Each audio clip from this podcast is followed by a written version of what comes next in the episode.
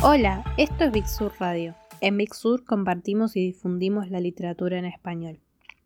Hoy tenemos una lectura muy especial. Nuestra querida Valeria Tentoni nos lee un fragmento del texto que escribió para la antología Lo Infraordinario de la editorial Gris Tormenta.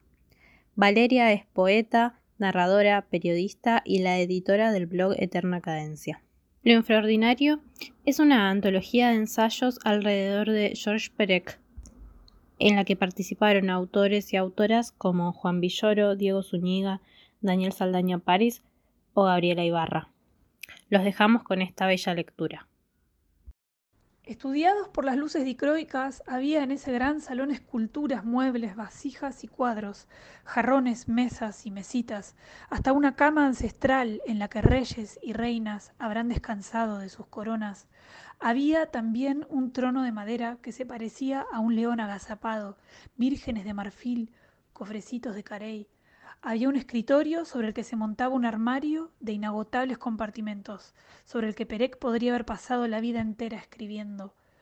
Todas estas cosas venían de muy lejos y habían tenido que ir a buscarlas. Cada una evocaba ese viaje, esa distancia, ese trabajo.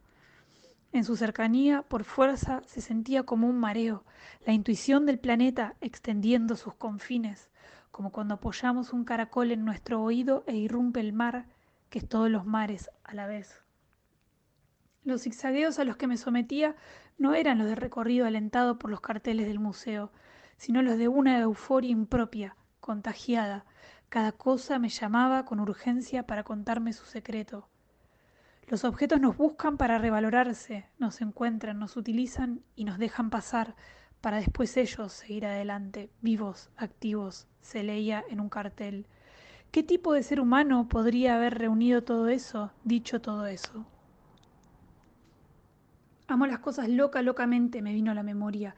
La Oda Elemental de Pablo Neruda, y entonces supe a qué me recordaba ese recorrido que estaba haciendo, a una de las casas que el bate chileno tuvo, la única que conocí en Valparaíso, la Sebastiana, una torre rematada por el estudio en el que escribía de frente al mar el poeta, una casa de la que quizá nunca se haya ido mi pobre corazón adolescente, electrificado de súbito ante sus paredes pintadas todas con distinto color y motivo, en particular una, a rayas verticales, su baño de puerta troquelada a través del cual relucía, insolente, un pequeño inodoro.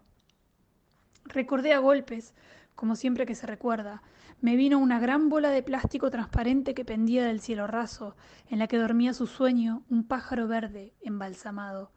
Del comedor recordé la hilera de copas de vidrio grueso que nos mostraron, de dos colores distintos, uno para los amigos que quería se quedasen hasta tarde, otro para los amigos que quería se retirasen temprano.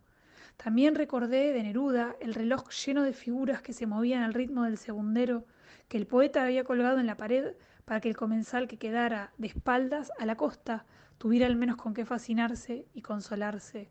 No supe, no sé ahora cuántas de estas cosas me inventé. Lo cierto es que la primera vez que conocí la casa de un coleccionista coincidió con la primera vez que conocí la casa de un poeta. Todo esto lo supe entonces, en el museo, pero lo pensé después.